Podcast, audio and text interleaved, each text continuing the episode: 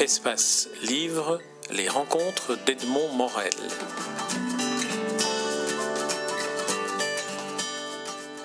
Thierry Volton, nous nous rencontrons à l'occasion de la parution de deux euh, volumes d'une série qui en constituera trois, une histoire mondiale du communisme. Les deux premiers tomes s'intitulent Les bourreaux, les victimes. Le troisième s'appellera Les complices. Alors, ma première question euh, porte sur quel est cet, objet euh, que nous avons entre les mains lorsque nous lisons cet ouvrage. Tout d'abord, peut-être en reprenant les éléments du titre. C'est une histoire, c'est pas l'histoire. Mondiale, pourquoi Et du communisme, qu'est-ce que le communisme? Alors, commençons peut-être d'abord par pourquoi avoir choisi une histoire ou bien histoire tout simplement?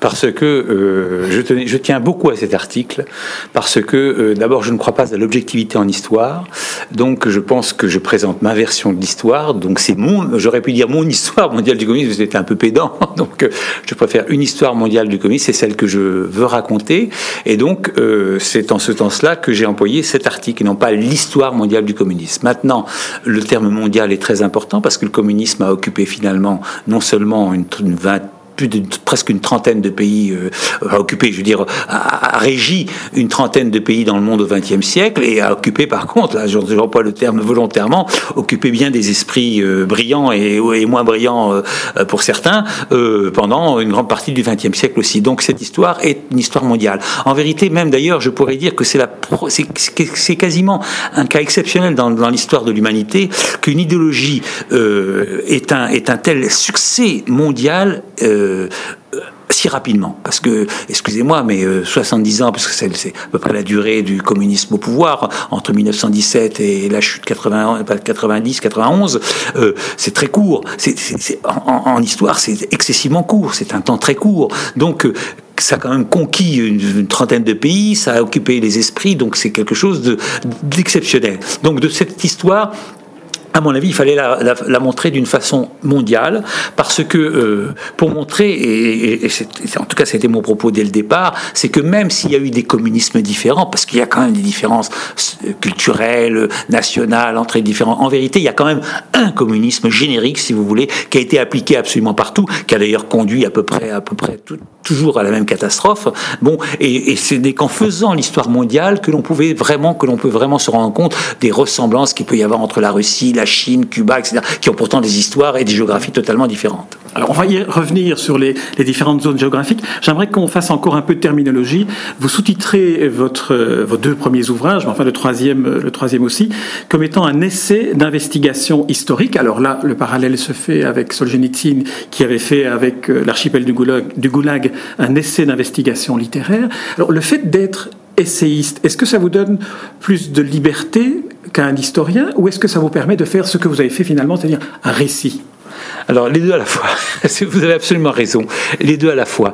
D'abord, je ne suis pas historien, donc je ne vais pas, avoir, je vais pas me qualifier d'historien parce que je ne suis pas historien. Je suis journaliste de formation, j'écris des essais, etc. Bon, J'ai eu d'autre part quelques soucis avec des historiens dans des précédents livres que j'ai faits euh, parce que justement, j'étais pas un historien et qu'ils estimaient que j'utilisais pas les méthodes d'historien. Bon, je ne sais pas quelles sont les méthodes d'historien, mais peu importe.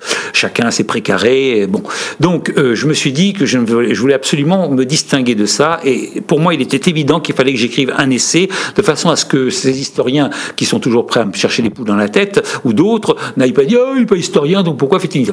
Première raison. Deuxième raison, vous avez alors là tout à fait raison, c'est que je voulais, et dès le départ, c'était mon intention, faire un récit. Et mon livre est un récit. Ce n'est pas un universitaire, ce n'est pas un livre académique, ce n'est pas. J'essaye de. Vous savez, quand j'ai signé le contrat avec l'éditeur il y a maintenant près de dix ans, euh, je lui ai dit, je veux absolument emmener le lecteur dans cette histoire. Alors je ne sais pas si je suis toujours arrivé, le prendre par la main pour l'emmener dans cette histoire, je ne sais pas si je suis toujours arrivé, mais ça a toujours été mon souci. Je me, vous savez, quand j'ai écrit, plusieurs fois je me suis dit, Thierry, ne perds pas ton lecteur, ne perds pas ton lecteur, pense à ton lecteur. Et j'ai voulu vraiment faire ce récit. et là, je crois que ma ma carrière journalistique m'a servi dans le sens où, vous savez, quand un journaliste il a l'habitude de mettre en scène. Alors, ce que, Quand je dis mettre en scène, c'est pas trahir les faits, parce que je n'invente aucun fait, il n'y a aucun dialogue qui n'ait pas existé, il n'y a aucun, rien. Euh, mais mettre en scène, c'est mettre de la couleur, si vous voulez, euh, pour, que, pour que le lecteur vous suive. Donc, alors, et surtout que le livre sont énorme, il fallait que je mette beaucoup de couleurs. Pour Alors, vous savez, j'ai quelqu'un qui m'a dit, de toute façon, une couleur, il y en a beaucoup, puisqu'il y a beaucoup de sang. Donc, mais en, dehors du sang, je voulais quand même mettre de la couleur, de, oui, un côté un peu chatoyant, donc faire un récit, voilà. Il est vrai que, alors là, je peux vous confirmer, en ce qui me concerne en tout cas, la lecture était vraiment celle d'un récit. Il faut bien sûr s'intéresser un peu fatalement, euh, fatalement au sujet, mais je pense que ça vient, que cette qualité de récit vient aussi du fait que vous avez choisi une approche thématique et que vous l'illustrez par des exemples extraits euh, d'archives citées telles quelles, ou de romans, ou de, euh, d'extraits de, de, livres qui racontent avec un autre point de vue que le vôtre ce dans quoi vous les articulez. C'était ça la méthode de travail? C'était très important pour moi, pour de, pour de multiples raisons. Vous parlez des encadrés parce que c'est un, un, un livre où il y a effectivement beaucoup d'encadrés. Ces encadrés ont plusieurs fonctions pour moi. D'abord, d'apporter effectivement, comme vous le dites, un autre point de vue que moi, et en même temps crédibiliser ce que je dis, parce que si vous apportez un récit de, l'époque, euh, on ne dit pas c'est lui qui a inventé ça. Hein Première chose. Deuxièmement, euh, ça me donne de la respiration au texte, hein, parce que euh, c'est quand même, il faut, il faut, il faut se les faire, hein, les, les, les, pages. C'est difficile à écrire, c'est difficile à lire, mais c'est encore plus difficile à écrire. Mais enfin, il faut se les faire. Donc, je voulais absolument que, que le lecteur prenne, prenne euh, puisse, puisse, se reposer. D'ailleurs, ces encadrés, on, on, peut, on peut les sauter, hein, et on peut même ne lire que les encadrés quelquefois. Donc voilà. Donc, et, et, c'était aussi, et la troisième fonction était aussi celle de, j'aime pas employer ce mot-là parce que c'est un mot moderne, mais qui veut bien dire ça veut dire, je que le lecteur, vu l'énormité de l'ouvrage, aimerait zapper dans le livre. Et je pense que ces encadrés servent à ce zapping. Parce que si vous feuilletez les livres, vous tombez sur des encadrés qui se suffisent en eux-mêmes, qui sont titrés, qui ont une histoire, qui sont, bon, qui peuvent être lus en dehors de ce qui les précède et ce qui, ce qui suit. Donc, je pense que c'était aussi un moyen d'entrer dans le livre. Alors, les deux premiers volumes, Les victimes et les bourreaux, le premier étant Les bourreaux et les victimes dans l'ordre chronologique, sont tous les deux dédiés aux victimes.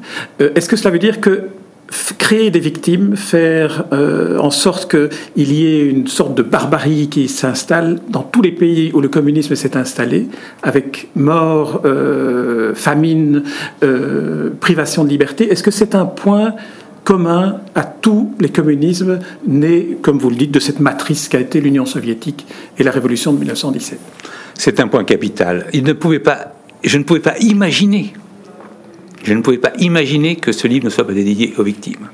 Et le troisième que j'écris sera dédié aux victimes. Ça sera les victimes terre. Donc, pour moi, c'est inimaginable de faire autre chose parce que c'est ça qui a dominé le communisme. Pour moi, c'est que quand on regarde cette histoire, quand on la parcourt, euh, quand on parcourt ce XXe siècle communiste, parce que c'est l'histoire du XXe siècle, l'histoire du communisme, il n'y a que que, de la, souffrance, que de la douleur, que les victimes, c'est pas uniquement celui qui est mort en camp de concentration, c'est pas uniquement celui qui est mort en famine. Je pense même à simplement à la mère de famille qui, devait faire trois heures de queue euh, pour obtenir un bout de pain qu'elle n'était même pas sûre d'obtenir parce qu'au moment où elle est arrivée au guichet, elle n'avait plus de pain, etc., etc. C'est l'enfant qui est embrigadé, c'est l'ouvrier qui est obligé de travailler aux pièces pour, etc., euh, etc.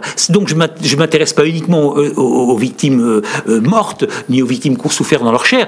Je pense que c'est un, système qui a broyé les hommes d'une façon générale, mais même y compris à l'intérieur des partis. Je veux dire, quand on pense aux purges, quand on pense aux gens qui ont été exécutés dans les partis, etc. Donc, pour moi, le communisme, c'est les victimes. C'est voilà, il n'y a que des victimes. Il n'y a pas de gagnants dans le communisme, à part évidemment quelques dirigeants ou qu'une nomenclature qui en a profité. Et encore, quelquefois, elle-même, elle, disparaît dans les poubelles de l'histoire après. C'était compliqué de dirigeant communiste parce qu'on pouvait toujours basculer à un moment ou à un autre. Donc voilà, pour moi, c'était logique que ce soit les victimes qui soient honoré, si vous voulez, dans, cette, euh, dans ce livre. Si vous voulez bien, on va prendre deux, deux, exemples. Un exemple en Union soviétique et un autre en Chine pour ne pas parler que de, que de l'Union soviétique. Mais en, donc en parcourant euh, votre livre, on se rend compte que euh, l'URSS a tout de même été la matrice, comme vous dites, mais une, espèce de modèle que les autres pays ont suivi dans une série d'éléments, notamment la déification des dirigeants. Et en deuxième lieu, un autre point que j'aimerais que vous abordiez, c'est le fait qu'il y a une sorte de, censure qui finalement finit par détruire le cœur pensant même du régime.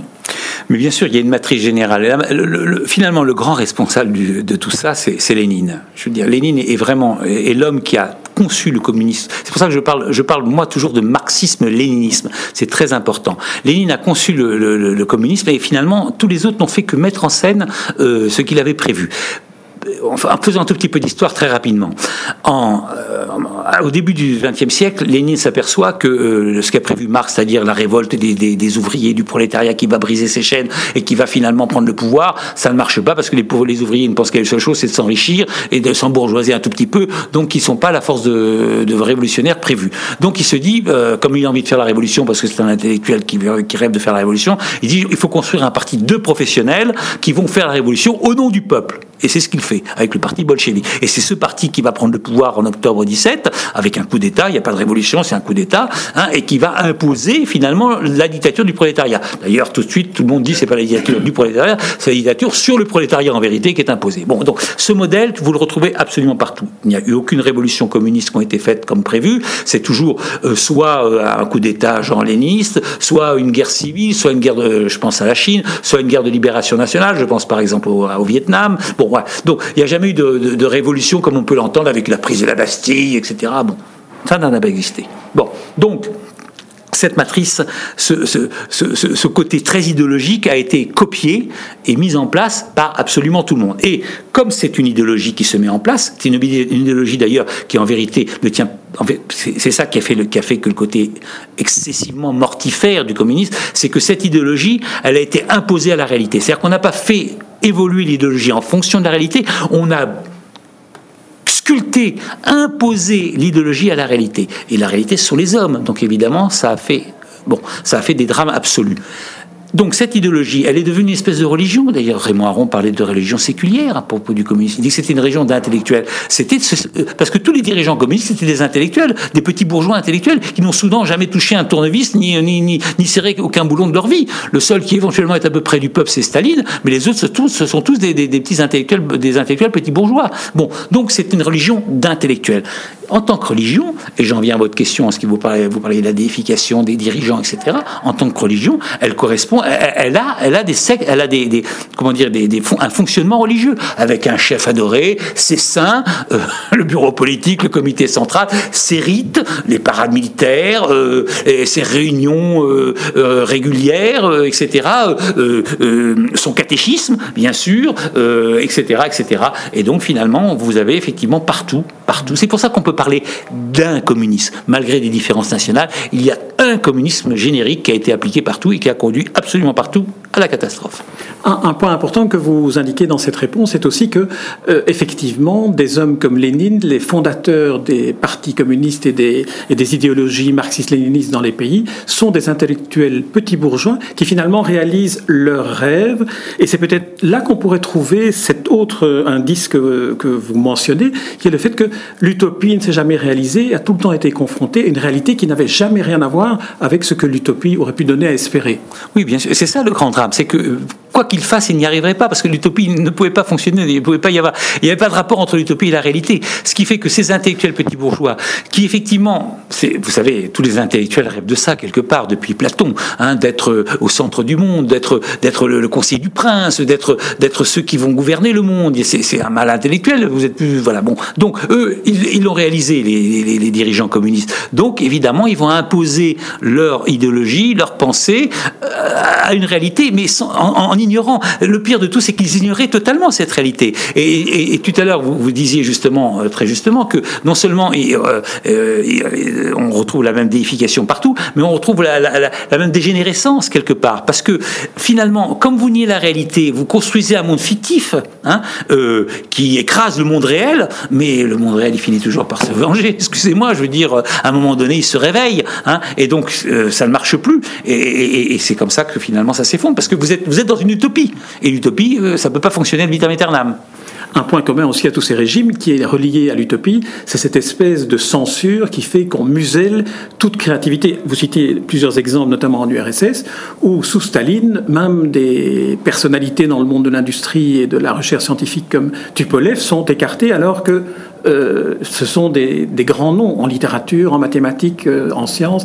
Alors d'où vient cette, perversité-là? C'est la peur pour un intellectuel au pouvoir d'être confronté à des plus grands formats que lui? Il y a ça, évidemment. Il y a bien sûr la peur de celui qui peut penser différemment, soyons clairs. Hein. Il doit y avoir qu'une seule pensée, la même unique pensée, celle du parti, ne pas, ne pas pouvoir... le totalitarisme, parce qu'on parle de régime totalitaire, là, les régimes qui ont été mis en place communistes sont des régimes totalitaires. Hein. Le régime totalitaire ne peut fonctionner que d'une seule façon. Un, une seule idéologie. Un pouvoir absolu, hein. pas, de partage du pouvoir, aucun partage du pouvoir, donc c'est pour ça que les partis communistes ont tout le pouvoir, hein. je veux dire, bon bref, et surtout pas de pensée différente. D'accord? Donc, dès que vous. Parce que si vous. à partir du moment où, où, il y a un doute, qui, enfin, il y a quelque chose de. où, ces trois règles ne sont pas respectées, euh, entre en jeu, c'est la chute. C'est ce qui est exactement ce qui s'est passé avec Gorbatchev. Hein. Il a commencé à euh, ouvrir un tout petit peu la, politique, hein, euh, parce qu'il le fallait, c'était une nécessité. Il, pensait consolider le système, mais en vérité, il a, introduit euh, le, verre dans le fruit, si je puis dire. Et puis, il a soulevé un tout petit peu la, liberté avec la perestroïka de, s'exprimer, même si c'était très très contrôlé. Mais à partir de ce moment-là, vous, vous introduisez le doute, c'est terminé. Donc, ça ne peut pas fonctionner. C'est pour ça que l'intellectuel, alors que ce sont des intellectuels qui sont au pouvoir, ben, mais il craint, il craint son frère, s'il veut son cousin, parce qu'il sait que, il sait combien l'esprit peut être malin et, dangereux. Et donc, évidemment, celui qui, qui pense pas, qui pense différemment, doit être éliminé. C'est pour ça que les intellectuels ont été éliminés. Mais, excusez-moi de vous le dire, les plus grandes victimes du communisme n'ont pas été les intellectuels. Les plus grandes victimes, sans aucun doute, et de très très loin, ce sont été les paysans les paysans qui ont été les, grands, les grands sacrifiés de ces, régimes-là. Mais là, on peut peut-être évoquer cet aspect-là des choses en parlant cette fois-ci de la Chine. La Chine qui s'est inspirée du modèle soviétique et s'en est inspirée de manière quasi caricaturale et obsessionnelle, notamment en obligeant les paysans à des pratiques qui sont tout à fait en contradiction avec l'habitude et le métier de l'agriculture, de l'agriculteur, et qui a conduit à cette grande famine de entre 50 et 80 millions euh, de, de morts de faim, on ne sait pas encore évalué le chiffre exact. Alors, comment, comment s'est, produit ce, glissement? Alors, vous avez absolument raison dans le sens où, euh, vous savez, le, marxisme, léninisme fonctionne dans une espèce de, comment dire, de, fascination par rapport, euh, parce que c'est, euh, pour qu'on comprenne bien mon, raisonnement, n'oublions pas que le marxisme est né de l'observation du capitalisme au XIXe siècle. Karl Marx, Le Capital, le livre Le Capital, d'accord? Le capitalisme qui était donc l'industrialisation, comme on, comme comme on le sait, n'est-ce pas Et le début de l'industrialisation et, la victoire de l'industrialisation. On a oublié ça parce qu'on est déjà, euh, on a dépassé cette, on est dans, dans, l'ère des services. Mais à l'époque, c'était ça, bah, avec toute l'exploitation que ça représente, etc., etc. Donc, donc il y a une fascination de, l'idéologie marxiste déjà du fait industriel, de l'industrie, de l'ouvrier. Vous voyez, c'est ça la richesse. C'est ça qui doit construire les choses. Bon, donc le hérite de ça. Ce qui fait que le, la Chine, quand elle est devenue communiste, elle était évidemment un pays essentiellement agraire où euh, la classe paysanne était euh, extraordinairement majoritaire. Donc Mao était un peu complexé ça parce qu'un vrai pays marxiste, léniniste, elle est un pays industriel. Donc il a dit que au lieu, il a, eu la pensée absolument terrifiante de dire qu'au lieu de construire des industries euh, et profiter éventuellement d'une exode rural pour construire comme comme ça s'est passé dans le capitalisme pour construire un monde industriel eh ben on va, on va, on va mettre les industries à l'intérieur des campagnes. C'est-à-dire c'est dans les campagnes qu'on va, qu'on va construire l'industrie et ce qu'il appelle le grand bond en avant. C'est-à-dire qu'on a commencé à faire des hauts fourneaux dans les campagnes. Alors, les hauts fourneaux, on prenait n'importe quoi pour faire chauffer le, haut fourneau en question. Donc, on a tout détruit, les, les, les portes, les, casseroles, enfin, tout ce qui était en fer. Vous imaginez la qualité du, du, du, du, du métal qui pouvait sortir de ces hauts fourneaux. Bon, bref. Mais surtout, on a mobilisé la population pour ça. Hein. Donc, le pauvre paysan, qui a été complètement, les 100 millions, 200 millions de paysans qui ont été mobilisés là-dessus, pendant ce temps-là, ils ne sont pas occupés des champs. Et eh ben, il y a pas de champs, pas de récolte, pas de récolte au début de famine. Et là, ça a été terrible parce que non seulement, et, Mao a profité de la situation pour liquider la classe paysanne, parce qu'il il a, il a évidemment, je dis pas qu'il a provoqué à l'origine, il n'avait pas forcément l'intention de provoquer une famine, mais il l'a instrumentalisé, puisque, comme l'a fait d'ailleurs euh, Staline 30 euh, ans plus tard, 30 ans plus tôt en Ukraine, hein, il a fermé les frontières et empêché les gens qui étaient en train de mourir de faim de sortir pour pouvoir échapper à la famine et il les a laissés mourir sur place. Alors l'autre élément en Chine, c'est là le grand bond en avant est fin des années 50, fin des années 50, fin des années 70 ans plus tard, la révolution culturelle. Et là, c'est euh, la main mise sur les intellectuels, comme plus tard on le verra aussi au Cambodge. Alors quelle est la motivation de, cette révolution culturelle? Qu'est-ce que ça a apporté à Mao? Qu'est-ce qui a inspiré Mao Tse-tung pour se lancer dans cette aventure qui a été aussi mortifère? Ben, Vous savez, oui, vous savez, la, révolution culturelle, c'est quelque chose d'inimaginable pour un esprit occidental. Euh, le drame que ça représente, et, aujourd'hui, la Chine n'en s'est toujours pas remis. Si la Chine aujourd'hui est assez calme encore, malgré les différents problèmes qu'elle rencontre, je parle du peuple, c'est que les gens ne veulent, ne veulent pas revivre ce, gigantesque désordre qui a été la révolution culturelle.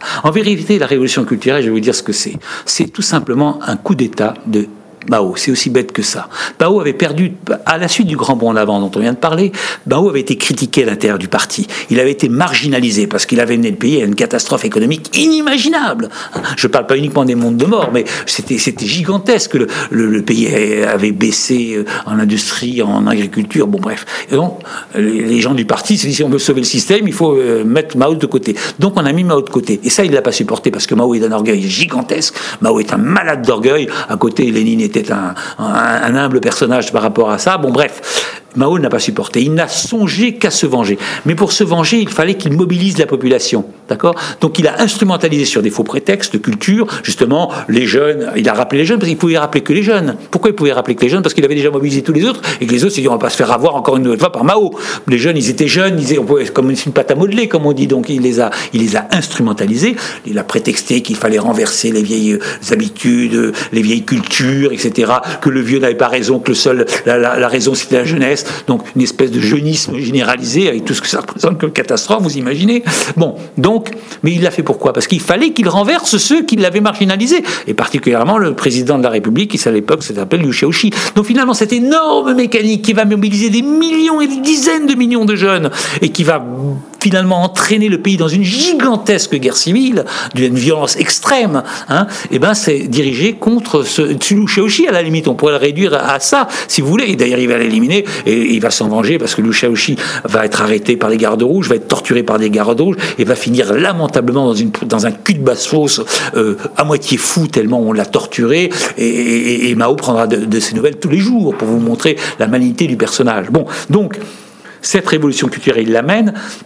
Au bout d'un certain moment, il n'a plus besoin de ces jeunes, puisqu'il a rempli son, euh, leur fonction, ils ont éliminé ceux qui voulaient éliminer, donc il va falloir éliminer les jeunes à ce tour. Et ça va être la deuxième phase de la révolution culturelle. Les pauvres jeunes qui ont cru qu'ils étaient le centre du monde, ceux qui allaient gouverner, etc., hop, on les envoie massivement à la campagne. Hein, il y aura 17 millions de jeunes qui vont être déportés, parce que c'est une véritable déportation euh, dans les, dans les arrière-fonds de la campagne les plus arriérés, hein, qui vont être des bêtes de somme pour les ouvriers, pour les paysans qui seront bien contents d'avoir ces, jeunes à, comme, comme d'œuvre Et voilà, et c'est comme ça que va finir. C'est un gigantesque drame qui va finir de cette façon-là.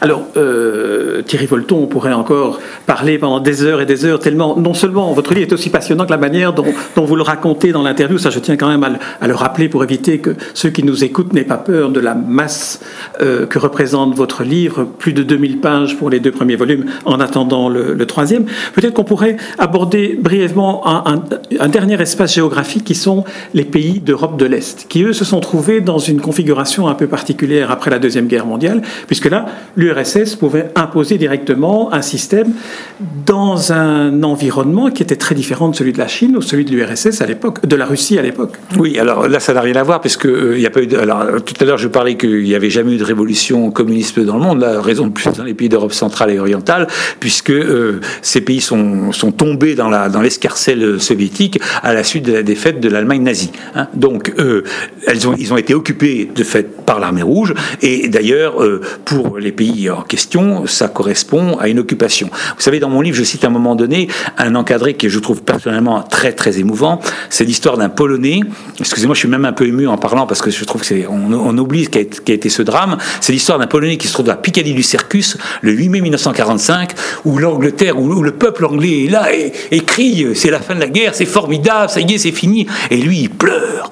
Il pleure parce qu'il comprend que lui, son pays, pour lequel il, il a combattu contre les nazis, etc., va va tomber dans une autre nuit totalitaire. Il, le comprend tout de suite. Et de fait, c'est ce qui s'est passé. Donc, ces pays-là, de fait, qui sont tombés sous la, sous la coupe de Staline et de l'Union soviétique à ce moment-là, ont, connu en raccourci, si je puis dire, l'histoire. Parce que là, Staline a imposé des partis qui étaient crépusculaires, hein, soyons clairs. Aucun parti communiste qui, a pris le pouvoir, euh, que ce soit en Roumanie, en, Pologne, en Tchécoslovaquie, etc., ne, représentait quelque chose. C'était 150 à 1000 personnes à tout casser. Hein. Donc, crépusculaire. Donc, il les impose. Ils imposent, il impose le système. Et là, tout de suite, on a la même chose la police politique, les arrestations, euh, la mise au pas de la population, etc.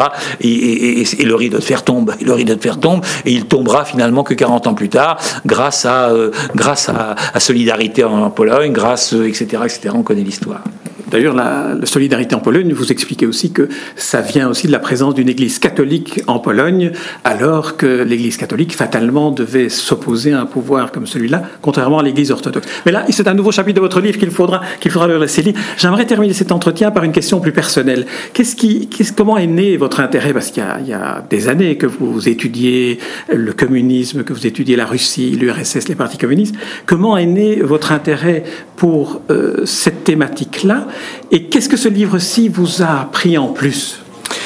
Ah, mon intérêt, il revient de très très loin, il monte de très très loin. Il remonte d'abord, euh, ça vous paraît bizarre, mais il remonte d'abord à la lecture, enfin plutôt à, un film, d'ailleurs je l'explique dans le livre, à un film qui s'appelle Docteur Givago. Je suis tombé, je dois dire, j'ai honte de le lire, mais enfin je suis pas honte d'ailleurs, j'avais, j'avais 16 ans, donc c'est humain. Je suis tombé amoureux de l'actrice principale qui était Julie Christie, qui était une magnifique femme, et, j'ai été absolument séduit par elle, et j'ai revu le film trois fois, et je me suis précipité sur le livre, parce que je voulais retrouver mes sensations, et alors j'ai adoré le livre, qui est bien sûr bien meilleur que le film, parce que le livre est un véritable chef-d'œuvre. Le roman de Boris Pasternak. Boris Pasternak a eu le prix Nobel d'ailleurs pour ça, hein, de littérature. Euh, bon, et, donc à partir quand vous avez lu Pasternak, vous êtes déjà guéri sur la révolution russe, ça c'est clair, hein, parce que je veux dire ce qu'il raconte, parce que c'est un livre qui se passe entre 1920 1917 et, 1925, grosso modo. Donc, euh, donc vous êtes guéri. Hein. Euh, bon, après, euh, j'appartiens à cette génération 68 art, si vous voulez. J'ai évidemment été un peu séduit, je dois le dire, par le marxisme, vrai, comme beaucoup de ma génération, mais ça m'a beaucoup servi, vous savez, parce que d'abord, ça m'a familiarisé avec, avec cette culture, et aujourd'hui, je, je, nage très bien dans le marxisme, je connais très bien les, les, classiques, etc. Et surtout, ça m'a guéri, définitivement, parce que j'ai compris que c'était une idéologie euh, totalitaire, qui avait une explication sur tout, une espèce de déterminisme historique, alors que l'histoire est bien plus compliquée que ça, vous savez. Bon, bref, et que ça m'a, fortement déplu. Ça, c'est, mon caractère personnel, bien sûr. Et donc, ça m'a même rebellé quelque part. Donc, finalement, euh, je suis devenu très rapidement anticommuniste. Mais je n'ai pas honte de ça, parce que euh, je suis anti-totalitaire, je ne supporte aucune contrainte totale, que ce soit nazisme, fascisme, islamisme, communisme. Pour moi, ce sont des, idéologies terrifiantes qui ont les prétentions de gouverner les hommes et le monde. Donc, euh, donc je suis très, je suis devenu ça. Et, c'est vrai que j'ai cultivé beaucoup ça. J'ai lu beaucoup. J'ai eu la chance aussi extraordinaire, et ça, ça a aussi été le troisième choc de, intellectuel de, de, de ma vie.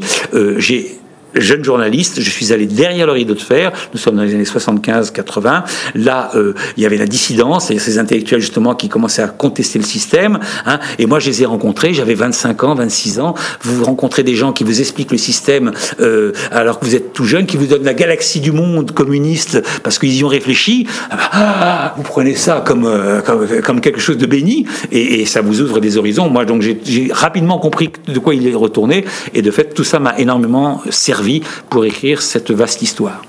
Thierry Volton, je vous remercie pour cet entretien. Alors je rappelle le titre de cet essai en trois volumes dont les deux premiers sont parus.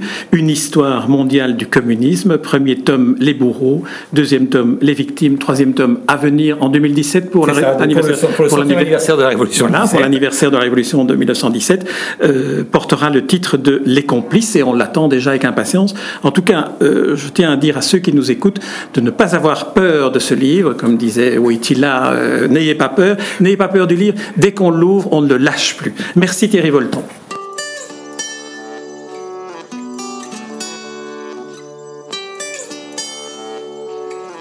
Espace Livre, les rencontres d'Edmond Morel.